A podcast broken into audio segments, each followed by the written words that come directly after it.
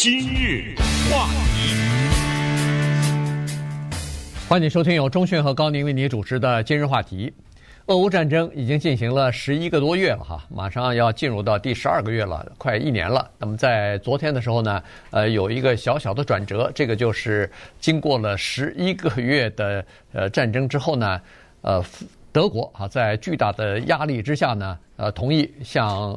呃，乌克兰呢提供主战坦克了哈，它提供的是豹二系列的这个坦克，呃，当然数量不多啊，第一批只提供十四辆，呃，但是这个就是一个开始。呃，在这个之前呢，很多的国家，包括乌克兰，一再的要求这个德国提供就是攻击性比较强的这个。主战坦克啊，但是德国一直呃不肯松这个口，而且呢把美国拉上啊。当时德国就说了，呃，我提供必须美国也要提供，而且美国先提供以后我才能提供啊。基本上是这个咬得 比较紧，我就说我们不首先提供，美国提供了以后，我们考虑也可以提供啊。所以呢，呃，昨天你看，先是德国。提前两三个小时宣布，宣布完了以后，美国马上也宣布，美国居然也要提供三十一辆这个 Abrams 这个美国的主战坦克 M1 系列的哈，所以呃这个事儿我们稍微的讲一下，为什么这些这两款坦克对乌克兰如此之重要，以及这样做的话，这个俄乌战争啊。有没有可能升级？说实话，一说到坦克，我马上想到的是第一次世界大战。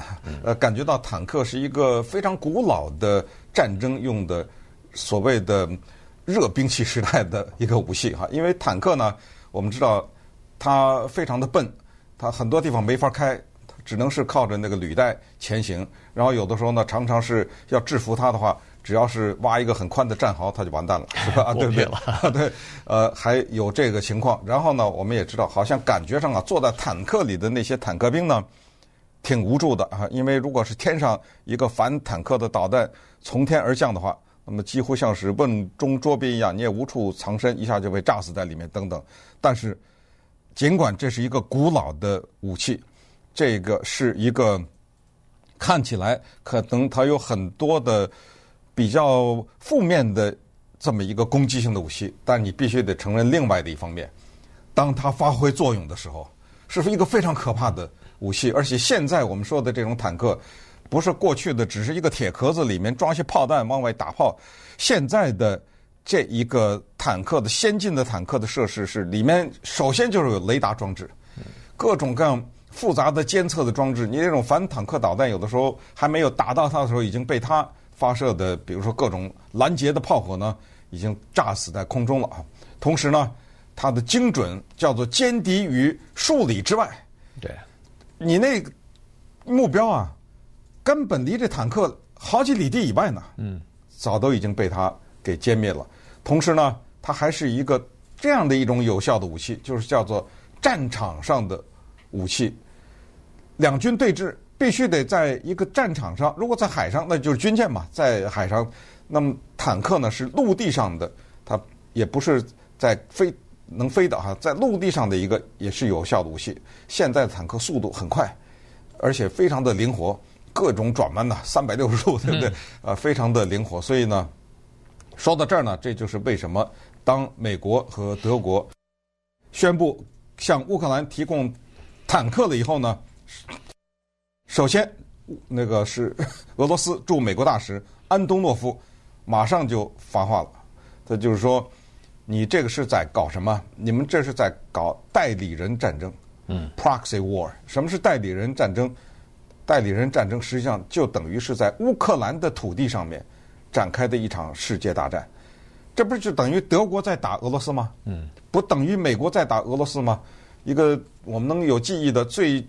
近的一个代理人的战争，不就是阿富汗和苏军在阿富汗这个土地上的战争吗？那哪是阿富汗游击队在打呀？是阿富汗游击队在打，他手里肩上扛的这种导弹，用的各种武器，不都是美国提供的吗？所以这是一种代理人。当然你要这么说，越战、韩战都是啊，就是等于西方的世界在对抗苏联和中国，在一个其他的第三国的土地上面。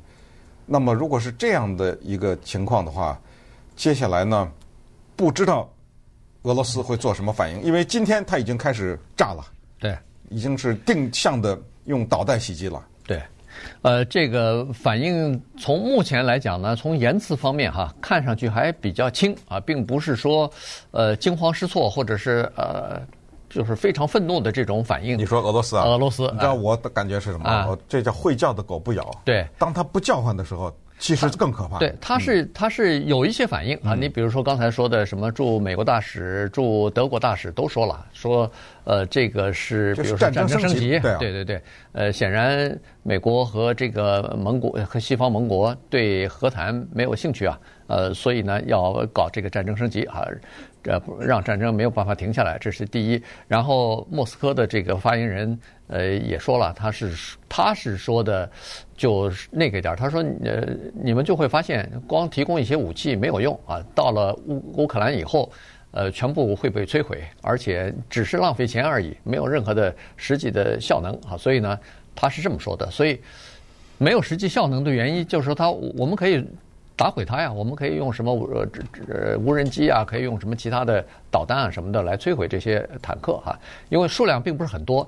这次呢，这个美国说是提供三十一辆，但是什么时候能到还不知道呢。待会儿我们会讲一下美国的这个 Abr 呃 Abrams 这个主战坦克呢，它实际上需要的配套的设施和维护的设施是比较多的啊。所以呢，美国久久没有提供呢，一是考虑呃不要让这个战争升级，另外一个考虑呢，也是从国防部那边。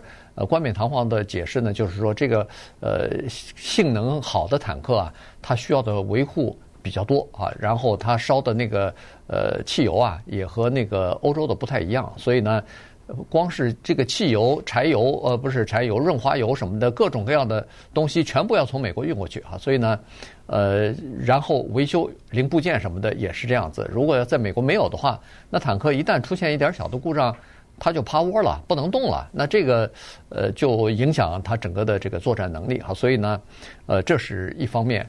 呃，另外一方面呢，就是说，实际上坦克数量大了以后呢，美国和呃这个北约组织啊，大概也担心哈，这是一个呃度的问题。就是说，那个俄罗斯说我这儿有个红线。呃，这个北约是说，我反正一点一点一点的挑战你这个红线，到目前为止呢，还没有出现大的问题。可是问题谁知道什么时候它可能就出现问题了？它可能就会战争真的升级了。这下一个升级可不就是不是动用，只是动用坦克而已了？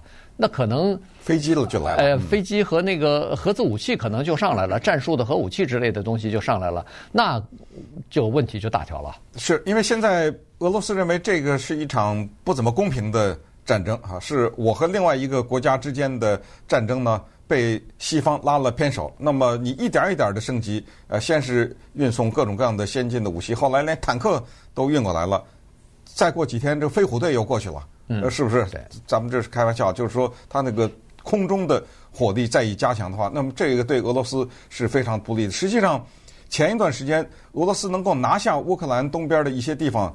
现在看起来主要是靠的他的坦克，呃，他的地面上的坦克，大家还记得那个照片吧？多少四十英里的坦克，对对，对不对？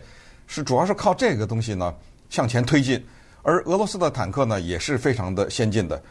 我们看到大量的对比，就是说美国的 M1 Abrams 这个坦克和德国的 Leopard 2豹二这个坦克怎么跟俄罗斯的比？说什么俄罗斯的比较小啊，什么比较灵活呀、啊？但是各种的比较啊，如果你对这个军事感兴趣的话，如果你对飞机啊、坦克啊、机关枪啊这些东西感兴趣的话，我告诉你，在那个 YouTube 上啊，成百上千的视频，嗯，您只要打一个美国的坦克、俄罗斯的坦克，那种各种各样的军事家呀，这种懂行的人的给你的分析，拆开了用动画，呃，看到那个里面的装置。一点一点的，给你拆开了这么比较，能让你对这种坦克呢，它的杀伤力和它的防御能力都有非常精密的，或者是非常你一看就是非常懂行的人的这样的讲解。所以我们看到的这个真正我们所关心的呢，就是这个真的是一个战争的升级。如果他用了俄罗斯用了一个所谓的战略核武器，嗯，局部的弄了一下，把你摧毁了。你的武器之外，还大面积的杀伤了一些人的话，西方不管是德国还是美国，你们想好了吗？就是如果他这样做的话，你有什么反应？整个的这个战争将走向何方？你刚才说到这坦克的费用，这也不便宜啊！一个 M1 Abrams 这个坦克一千万美元，嗯，一千万美元，如果被俄罗斯这么无人机这么一炸，砰的一下，一千万美元就没了，对不对？而且呢，现在是由美国的 General Dynamics 这家公司在制造。当拜登提出来三十一辆坦克了以后呢，马上开始签约，就开始生产，要几个月以后才能造出来。就是说，美国不是把美国的坦克部队中的自己的坦克拿过去，他是给乌克兰新造的啊，新造的全新的。那这个就需要时间。为什么需要时间？或者说他们为什么现在宣布？那是因为俄罗斯在春季的时候将会有一个大面面积的进攻。那么。稍等会儿，我们再来把这个情况跟大家分析一下，顺便也稍微比较一下这几种坦克。今日话题，欢迎继续收听由中讯和高宁为你主持的今日话题。这段时间给大家讲的是德国和美国啊。呃，昨天都宣布要向乌克兰提供这个主战坦克了哈，这个是一个新的门槛。在过去的十一个月里边，尽管俄乌战争打得呃相当的激烈哈，非常的惨烈，但是呃主战坦克一直没有获得批准，呃送到这个乌克兰去，原因就是怕战争升级哈。但是现在看来呢，呃突破这个门槛了，要往上，这个战争恐怕是呃还是要往上走哈。呃，这个，呃，美国的主战坦克，呃，M1 Abrams 呢，它的名字 Abrams 啊，这是一个美国呃将军、陆军将领的名字哈，他是，呃，越战，哎，越战期间，一九六八年到一九七二年期间，呃，越战的美军司令啊，后来七二年呃离开越战之后，回到美国担任美国的陆军参谋长啊，一直到他去世也七四年，所以呃，为了纪念这位将军吧，所以把这个主战坦克的名字。呃，就等于以他的名字命名了。嗯，这个主战坦克呢是，呃，现在来讲世界上大概是最先进的啊。当然，呃，德国那个豹豹豹式坦克也是非常先进哈。呃，这两款大概是呃现在最好最优良的这个设施了哈。第一呢，就是美国的 Abrams 这个坦克啊，它是用那个。呃，航空汽油啊，类似于航空汽油的这这样的东西来作为它的发动机的动力的。一般欧洲的坦克，包包括那个豹式坦克啊，它都是烧柴油的。但是美国这个呢是不一样啊，它的这个发发动机不一样，呃，所以呢，它这个行驶的速度比较快。呃，这是第一。第二，重量也很重哈，它是好像六十九吨吧，呃，还是六十二吨，我忘记了。呃，算是比较重的。第三呢，他把那个呃。坦克的内部做了一些修改，在俄罗斯的坦克啊，他们是弹药库呢，就是发的这个炮弹什么的，是在那个塔炮塔的那个下面，因为它有一个自动的填装炮弹的装置嘛，所以它必须要在这个下头。这样一来的话呢，当那个反坦克的导弹击中这个坦克在里边爆炸的时候呢，就会造成弹药的爆炸，然后那你想里边的这个人员。在坦克里头，这些军人就全部被炸死了。一般来说，这种导弹击落的时候，这整个那个坦克的头都掉能打掉了，都已经。但是 Abrams 呢，他把这个弹药装弹药的这个和人员的这个人员舱啊座舱隔离开来了啊，所以呢，如果即使是被炸了以后，它有一个相当好的防护，所以里边的坐在这个坦克里边的这个作战人员还不至于受到太大的伤害啊，这是极大的保护了这个作战人员的这个安全。再加上它外层啊有一些高科技的处理哈，据说是用那个平铀的什么装甲装置啊，所以呢，外边的反坦克的不管是导弹也好、炮弹也好，击中外壳的时候呢，它先会引起。它就让这个反坦克的这个导弹在装甲的外边就给你引爆了，让你先在外边爆，所以里边尽管受到一些冲击呢，但是不至于穿过那个钢甲以后呢，在里边爆炸。所以呢，这个呢就提升了这个作战人员坦克里边的这个作战人员的存活率。对，我想到那个韩非子的预言：“以子之盾克子之矛。”对，以子之矛克子之盾，对不对？这就是。一个非常有意思的事情，什么道高一尺，魔高一丈什么之，就是说，我现在呢要生产一个杀人的武器——坦克。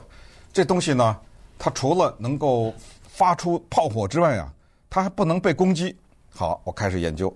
同时，我研究怎么用一种攻击武器能够穿透这玩意儿，对不对？就是不断的在你走一步我走一步，以至于这就是在乌克兰战争初期大家听说的，泽兰斯基向美国要 Javelin，叫做标枪式哈，或者是是叫标枪吧？标枪对，对。Javelin 嘛，标枪式的导弹为什么要这个？这是炸坦克炸的非常的有效，它不是比如说往前走走走，看到一个坦克从中间穿过去。它是从上面，对，它从天上，它找到你的坦克的位置，因为是导弹嘛，定位，找到了以后呢，它从上往下垂直往下炸，而且专门是对那个俄罗斯的新型的坦克在这方面特别的有效啊，它从天上往地上掉，这么垂直往上一炸，轰的一下，你刚才说正好它那个存放弹药的那个仓呢，也在这个部位。得了，连同一起炸吧，对不对？一起一炸，那简直这个坦克就摧毁。我们看到被打掉的俄罗斯的坦克的那些照片，可以看到，就是坦克的上面那个头的那部分都扔到旁边了，整个炸飞了，对啊，都离开了坦克的主身了哈。所以这就是现代战争啊，在没有战争的时候，什么 Abrams 啊，什么 Leopard，老百姓根本不知道这坦克是干什么用的。但是当战争发挥的时候呢，当战争发生的时候，这些坦克会发挥作用。我们记得。印象很深的，那个时候我和高宁都在美国，就是一九九一年的海湾战争。对，呃，当时美国的这种 Abrams 这个坦克在伊拉克的那个沙漠上的像飞一样的行驶，把伊拉克的政府军打了个晕头转向啊！对，就是他们那边也颤颤巍巍有点坦克，可能是从俄罗斯啊从哪儿买来的，有点那坦克还不知道开开到半截，前面是前后左右方圆根本看不到任何有敌方的坦克，已经被炸了。对啊，那远远的已经被 Abrams，就是至少是二英里、两英里以外，那两英里是非常远的呀。对，就已经被炸飞了啊！所以这个发挥了作用。后来在阿富汗的时候，就布什啊，对不对？宣布进入阿富汗的时候，这个也很发挥作用，而且它能够进入到市区里面去。对对，能够在巷战都能起作用。在伊拉克不就进到这个市区里面去，还在进进到都市里面去。所以这坦克呢，实际上在平原地区，为什么它大发大发威的地方是在中东呢？这这都是沙漠，你知道。所以它在这个大的平原地区呢，是呃非常厉害的。所以刚才说的海湾战争第一次呃公开的使用的时候呢，得到了。呃，军方维护人员，反正所有的人的好评，都认为说这坦克呃杀伤力又大，然后韧性又强啊，所以呢，而且我还第一次看到，我看这个资料上说，它这个一百二十毫米的那个火炮口啊，嗯、可以发射多种类型的炮弹。就是大家做这个炮弹的时候，对，就为你做的。没错，嗯、它就是呃，比如说对敌敌军是这个步兵的话，嗯、它可以发射一种像散弹一样的，出来以后。打大面积的杀伤啊，它也可以发射打对方的坦克的那种呃叫穿甲弹，嗯，所以它各种不同的炮弹都可以发射啊。原来我的印象当中好像一种炮只能发射一种炮弹啊，但没想到它是多功能的，所以这个也挺厉害的。所以这是它的优点哈，缺点是什么？就是刚才所说的，它需要的维护啊比较多，然后呢，它费油，你你你不能又跑得飞快。呃，又是这个战斗性强，就没缺点。它就是费油呢，它就限制了它的作战的半径，就不太会特别跑得特别远。同时，它就需要这样一个东西，叫补给。对，就是说这个坦克再往前走，后面一大堆车跟着呢。没错，有有维修的车了，有提供油的车呀。是是是。所以你看，这个装甲部队就是这样，全是车啊。他那个一个坦克营，好像说是五十八辆坦克，标准的配备。但是那个那个乌克兰的营是三十一哦，在在这儿，所以拜登给他三十一辆坦克，坦克就是一个营一个营，对。但是他那个后勤的车可能也是至少三十一辆，甚至更多。所以呢，因为他有指挥车，他有弹药车、补给车，他有这个万一坦克在这个战场上被打打趴下了。要有另外的一辆车把它拖回来，不能说就我就给了敌人了就算了，不行啊！所以呢，他要给他拖回来重新修复。所以你想，各种各样的，还有润滑油啊什么，反正你可以想象到很多的东西，还有医疗车也要跟上啊！所以呢。呃，这一个庞大的部队，再加上美国这个坦克呢，和欧式的还不太一样，所以光是生产出来，比如说几个月，你培训它使用，就是里边舱里头的各各个人员、作战人员的协调和使用，恐怕也得几个月。好，所以确实，我给你乌克兰这坦克，你会开吗？啊，对，就是里面多少复杂的仪器，你总不能让我美国兵去开，这这不就等于美国兵进入战争了吗？是是，所以呢，这个是一个问题。所以从这方面相比呢，德国的豹式坦克呢就稍微的容易一点。原因是这样，原因是在欧洲啊，至少已经有十三个国家在引进了，就是他们的部队啊，呃，装备了这个德国的坦克，主战坦克。呃，所以呢，在部部件方面，在维修方面，在培训方面。呃，都就是那些国家都已经成熟了，都已经进行过培训，所以呢，他们可以帮着德国一起来培训那个乌克兰呃乌克兰的士兵啊，所以呢，呃，而且零部件比较容易，不不需要从美国这么远运过去，那个零部件就在欧洲，比如说波兰什么的，呃，这些国家呢，它就靠近前方嘛，所以马上就可以提供零部件，呃，所以。呃，这个从方面的角度来讲呢，呃，德国这个豹式坦克是属于比较方便的，但是它数量比较少，只有十四辆提供了。但是第一批啊，对，他说接下来，同时呢，德国这一次宣布的时候还有一个附加的，他就是说，凡是拥有我这个坦克的豹二的坦克的其他的国家，随便说，比如西班牙啊，什么波兰什么这种国家，我同意你给乌克兰，因为当时我把武器卖给你的时候有一纸协议。这个协议说，未经我的许可，你不可以把这个提供给任何其他的国家。对，我卖给你的就是卖给你的，你不能再转卖或者转让等等。现在呢，德国把这个开了，就是说别问了，直接给吧。呃，就我已经同意了，因为他当然知道谁有哈。但是不管怎么说呢，昨天的这个新闻呢，应该让我们听起来还是觉得有点紧张的哈。对，因为这个呢，确实是战争的升级，因为你把一个杀伤力更大的。一种武器提供了给在作战两方面的一方面，那么作战的那个另一方面，他已经知道接下来他的坦克面对的已经不是过去的乌克兰的坦克。你知道乌克兰开什么坦克吗？过去苏制坦克 对是当年苏联的那种坦克，是俄罗斯的那种生产的坦克，生产的坦克，我给你的，他对。这种坦克，俄罗斯是了如指掌。呃，在什么地方能够是能够限制它？它的长处、短处各是什么？现在你提突然提供了更加先进的这个，那就意味着我的坦克兵可能要被死在你的坦克的炮火之下，我的士兵可能要死的更多等等。我已经预先知道了会是这个样子，我难道什么都不做吗？那么刚才说的春季的拉开的大战，因为春季。就对于这个气候啊，什么各方面可能更适合于步兵的前行啊之类的，所以现在马上接下来要进入春季，这个战争啊，可能新的一页就即将打开了。